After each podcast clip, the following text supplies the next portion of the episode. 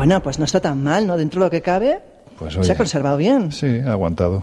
Bueno, lo importante es que ya estamos otra vez aquí. Comenzamos. Por supuesto, comenzamos.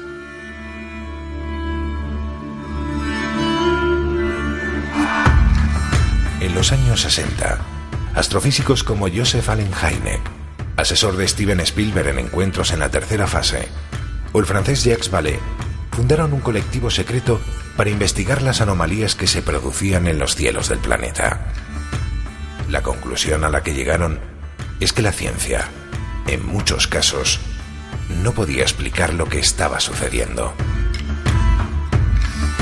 Aquel colectivo fue conocido como el Colegio Invisible.